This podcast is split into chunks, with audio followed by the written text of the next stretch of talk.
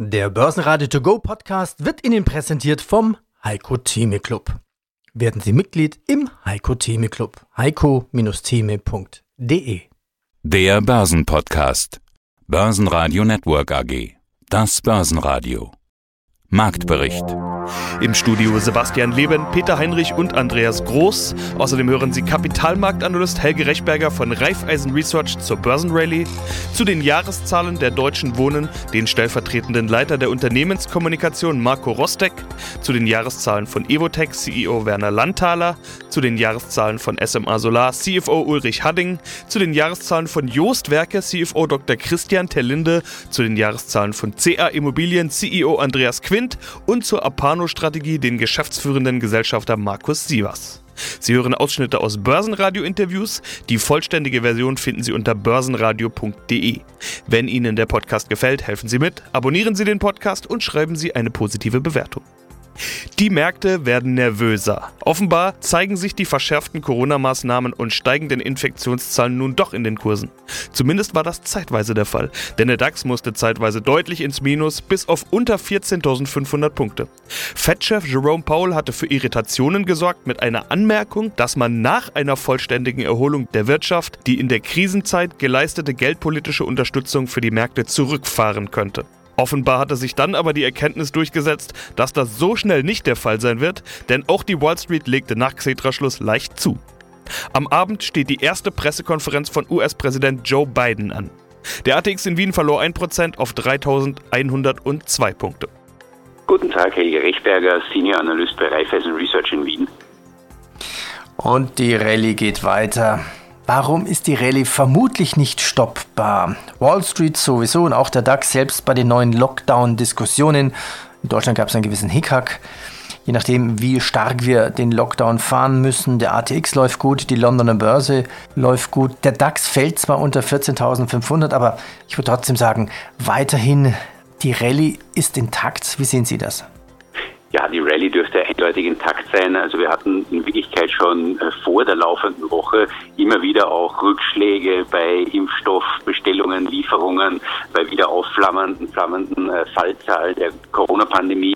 Und die Börsen sind sehr gut gelaufen. Jetzt in den letzten Tagen haben sie mal zwischendurch auch wieder mal ein bisschen Rücksätze verkraften müssen. Aber in Summe sind wir auf allen Indizes auf sehr hohen Niveaus. Im Endeffekt, warum ist die Rallye aber scheinbar nicht zu stoppen? Weil es wenig Alternativen gibt.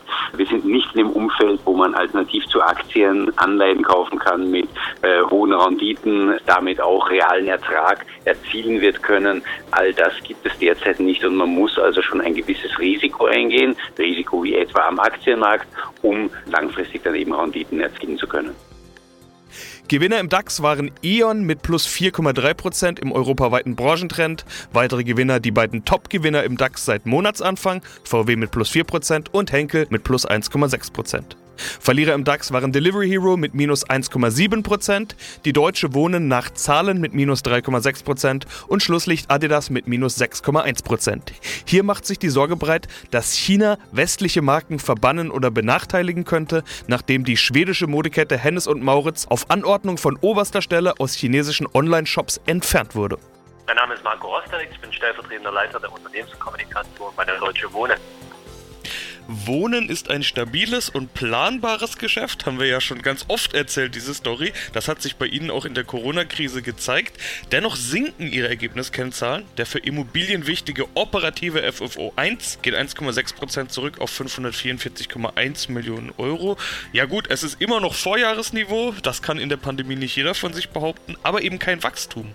Es gibt ja diesen zweiten Faktor, über den wir auch immer sprechen, den Berliner Mietendeckel, von dem hört und liest man heute überall als Belastung Belastungsfaktor für Sie. Sie hatten angekündigt, dass Sie auf Vorjahresniveau landen, 540 Millionen. Die Prognose haben Sie also erreicht.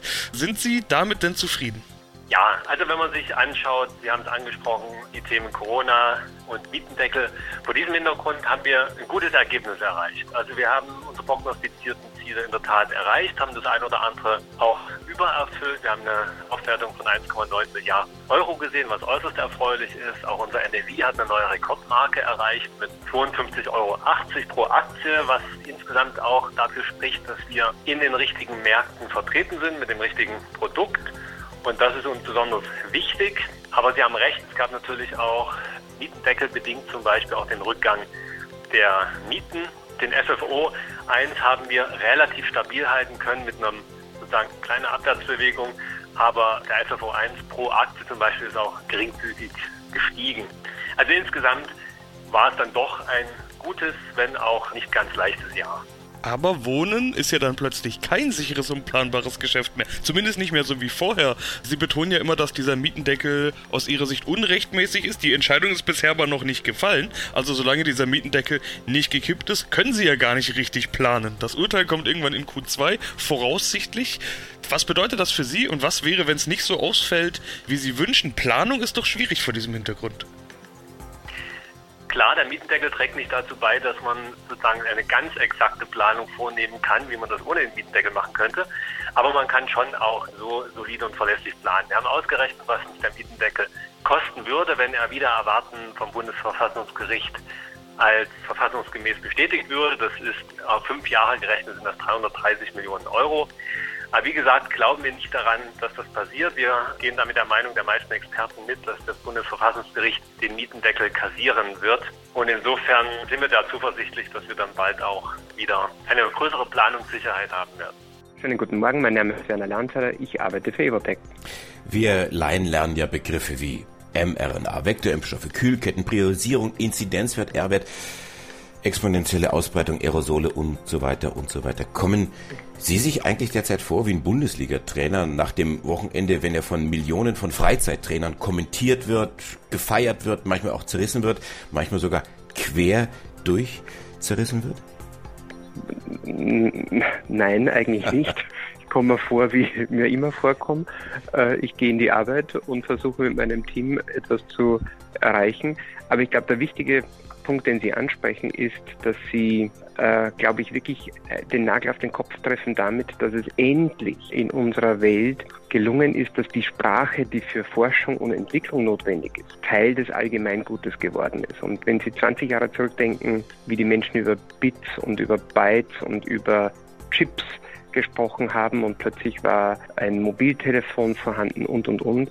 Ich glaube, so ist heute die Aufbruchstimmung in unserer Industrie zu sehen, dass wir plötzlich aus dieser quasi Zauberkammer von Forschungslabor in die Wirklichkeit eingedrungen sind und dass Menschen sozusagen diese Zellbiologie, diese Mikrobiologie, diese Chemie, die wir einsetzen und natürlich auch die Modalitäten, die wir brauchen, um neue Medikamente zu entwickeln, als Sprache verstehen. Ja? Und indem wir mit Menschen kommunizieren können, können wir auch Verständnis finden dafür, dass zum Beispiel Krankheitsbilder nicht einfach zu lösen sind, sondern dass es auch oft Scheitern in unserer Industrie gibt, aber dass das der natürliche Prozess ist, in dem wir uns bewegen.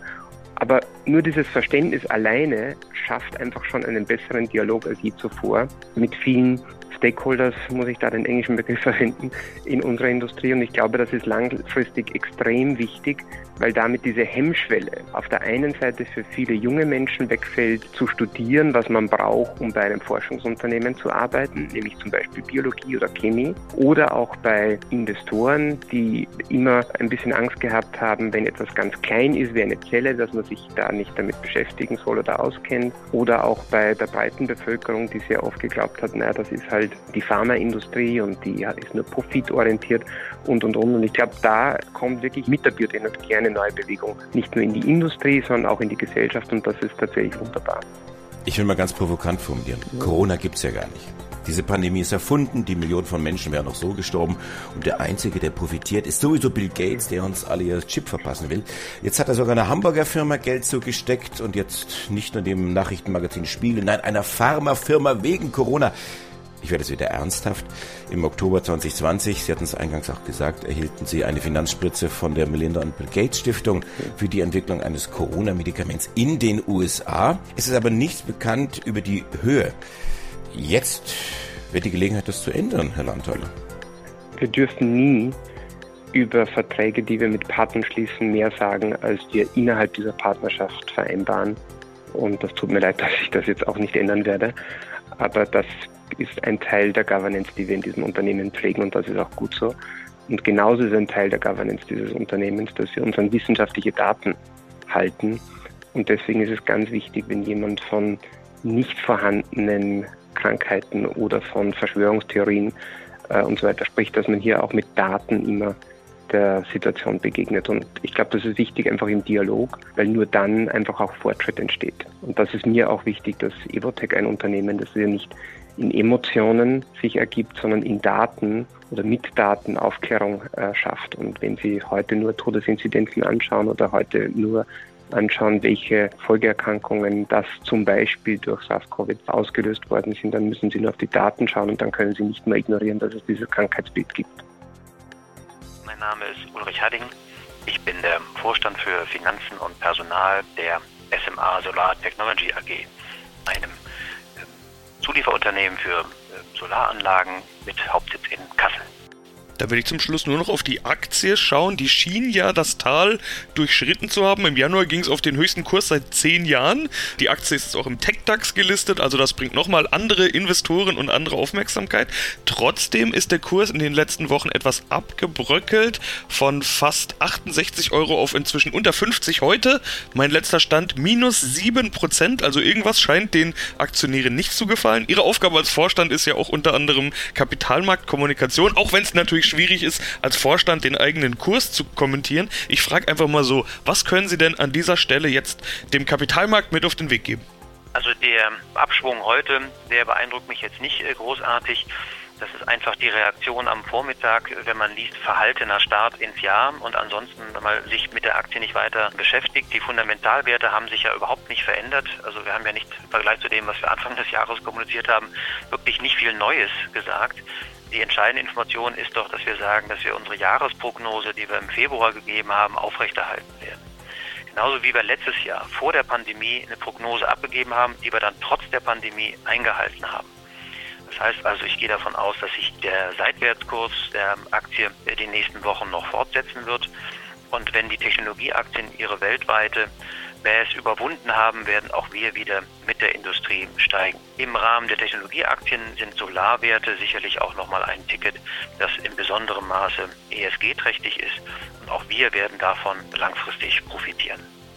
Christian Terlinde, ich bin der CFO der Jostwerke AG seit ungefähr drei Jahren an Bord und heute haben wir unsere Jahresergebnisse präsentiert. Im März gab es ein All-Time-High. Dahin haben sie sich konsequent aufwärts gearbeitet nach dem Corona-Crash. Im Tief ging es ja unter 20, im Hoch auf über 53 Euro. Aktuell sind es rund 50, also immer noch Rekordniveau.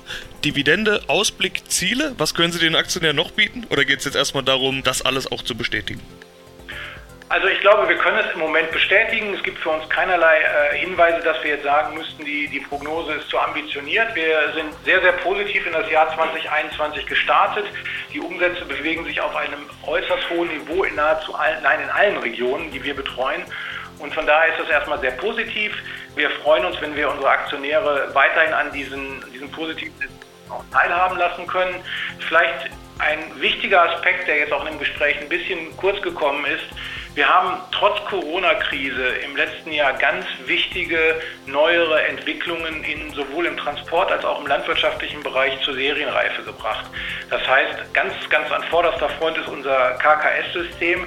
KKS ist ein vollkommen automatisiertes Koppelsystem, sodass der Fahrer, der in seiner Kabine sitzt und den, den LKW lenkt, nicht mehr das Fahrerhaus verlassen muss, wenn er einen Anhänger ankuppelt. Und das ist nicht nur, er spart dem Fahrer nicht nur eine Menge Zeit, sondern ist auch deutlich sicherer für ihn, weil da doch relativ viele Unfälle passieren, wenn der Fahrer den Anhänger ankoppelt.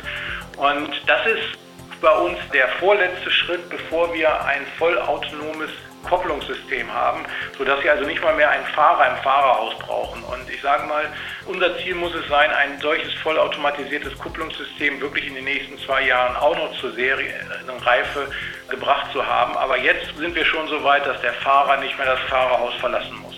Da sind wir sehr stolz darauf. Wir sind auch der Erste, der solch ein Produkt auf den Markt gebracht hat und wir vertreiben es jetzt seit September letzten Jahres. Mit zunehmendem Erfolg äh, sind da sehr, sehr froh, dass auch unsere Kunden das annehmen und das ist für uns jetzt auch so der Ausblick auf die Zukunft. Also wir wollen weiter Innovationsführer am Markt bleiben und unsere Produkte sollen dazu dienen, dass es den ganzen Güterverkehr und die Landwirtschaft sicherer, effizienter und einfach komfortabler für die Anwender macht. Andreas Quint, ich bin der Vorstandsvorsitzende der CA Immo. Und die CA Immo Anlagen AG ist eine österreichische Immobiliengesellschaft, Sitz in Wien, erwirtschaftet die Erträge aus der Vermietung, der Entwicklung und dem Verkauf von Gewerbeimmobilien. Schauen wir uns die Zahlen fürs vergangene Jahr an. Das Corona-Jahr, FFO 1 nahezu unverändert bei 133 Millionen. Die Mieterlöse steigen auf 235 Millionen. Frage, warum sinkt das Konzernergebnis doch relativ deutlich um ein Drittel auf 254 Millionen, Quint? Das ist einfach zu beantworten. Wir haben im Jahr 2019, also im vorletzten Jahr, ein Rekordjahr gehabt. Und wir haben, was, wie wir denken, eine große Leistung ist, im Jahr 2020 alle wesentlichen Kennzahlen entweder stabil halten können oder sie sind noch gewachsen. Wenn Sie bedenken, was im Pandemiejahr 2020 los war in der Welt, in der Wirtschaftswelt, dann ist es, denke ich, doch sehr erstaunlich, dass wir diese Kernzahl FFO 1, wo im Prinzip unsere wesentlichen Ergebnisse zusammengefasst sind, dass diese Kernzahl noch etwas gestiegen ist. Ein ganz kleines bisschen eigentlich ist sie äh, stabil geblieben und viele andere Dinge, Sie haben es angesprochen, wie zum Beispiel unser Mietergebnis sind sogar noch deutlich gestiegen. Auch andere Kennziffern wie der Net Asset Value oder der Wert unseres Portfolios sind in 2020 stark gestiegen. Das Konzernergebnis nimmt alle diese stabilen und steigende Werte und setzt dann noch einen Wert hinzu, nämlich den Punkt der Wertsteigerung unseres Immobilienportfolios. Das Immobilienportfolio ist in 2020 ebenfalls deutlich gewachsen. Wir haben also ein sehr, sehr gutes Neubewertungsergebnis, weil unsere Immobilien einerseits äh, stabil geblieben sind, insbesondere in den Städten in Zentralosteuropa und in Deutschland, insbesondere in Berlin, sind unsere Immobilien im Jahr 2020 deutlich mehr wert geworden. Und dieser Anstieg ist langsamer gewesen als im Rekordjahr 2019 und deswegen hat sich das Konzernergebnis insgesamt gesehen im Vergleich zu 2019 reduziert. Ich sage immer, wenn Sie ein Kind haben, das im Jahr 2019 20 Zentimeter gewachsen ist und im Jahr 2020 10 Zentimeter gewachsen ist, dann ist es ja immer noch ordentlich gewachsen. Es ist ja nicht kleiner geworden und das ist bei uns genau das Gleiche. Das Immobilienportfolio ist deutlich mehr wert geworden in 2020, aber nicht ganz so viel mehr wert geworden wie in 2019. Ja, wunderschönen guten Tag. Mein Name ist Markus Siebert, bin geschäftsführender Gesellschafter von Apano Investments und freue mich heute hier bei Ihnen zu sein.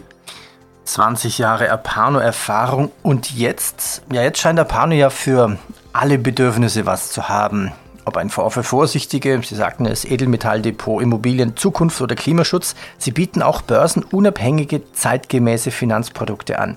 Und Sie sagten es gerade, bei Pano zu investieren ist anders. Aber was ist dieses anders wirklich? Ja, also ich will jetzt mal zum Beispiel mit dem Mapano Global Systematik, das war ja jetzt ein Stichwort, was Sie da jetzt gegeben haben. Das ist ja zunächst mal ein Aktienfonds. Jetzt kann man sagen, Aktienfonds gibt es natürlich ganz viele. Was die Besonderheit dieses Fonds eben ist, dass also viele Jahre davor schon angefangen haben, eigentlich unsere Erfahrungen in einen sogenannten Stimmungsindex, einen Marktstimmungsindex zu bringen, den wir seit 2012 äh, täglich berechnen. Also das ist so 15 der wichtigsten Märkte der Welt, Aktien, Anleihen, Märkte, aber auch eben so Dinge wie äh, in den Edelmetallmarkt, also da, wo, wo die Flucht hingeht, wenn es draußen sozusagen Schuldenkrise und so haben wir ja eben gemerkt, dass äh, Gold so ein Fluchthafen ist oder auch andere Themen. Das ist, das wird da sehr, sehr komprimiert äh, zusammengefasst und gibt im Grunde ein Stimmungsbild. Und wir haben dann irgendwann hinter gesagt, dass wir diese Erfahrung, weil er eben so gut funktioniert, auch einbringen wollen in einen Aktienfonds, der eine sehr, sehr flexible Aktienquote hat. Denn, denn meine Erfahrung zum Beispiel ist, dass eben, also die Aktie ist ja eines der besten Investments Investments, die man machen kann. Und wenn man jetzt äh, 20 und 30 Jahre lang Zeit hat, dann muss man sich vielleicht über Absicherungsstrategien nicht so Gedanken machen, weil man einfach, sagen wir mal, einen S&P 500 kaufen kann und, und lässt den liegen. Wer aber im, im fortgeschrittenen Alter ist und trotzdem noch die Aktie sich nutzen mag, weil eben viele andere Dinge heute, also die, die sichere Anleihe gibt es eben nicht mehr und also Dinge sind weggefallen, sodass eben irgendwie auch überbleibt, dass die Aktie bei den liquiden Investments praktisch die, die Nummer eins in der Vermögensallokation ist. Aber niemand hat Lust, halt temporär mal 30, 40 und 50 Prozent zu verlieren. Und äh, so ist der Aktienfonds für Vorsichtige ein Fonds, der praktisch in Deckung geht, als bald die Aktienmärkte in unruhiges Fahrwasser kommen. Also Börsenradio Network AG. Marktbericht. Der Börsenradio To Go Podcast wurde Ihnen präsentiert vom Heiko Theme Club. Werden Sie Mitglied im Heiko Theme Club. heiko-theme.de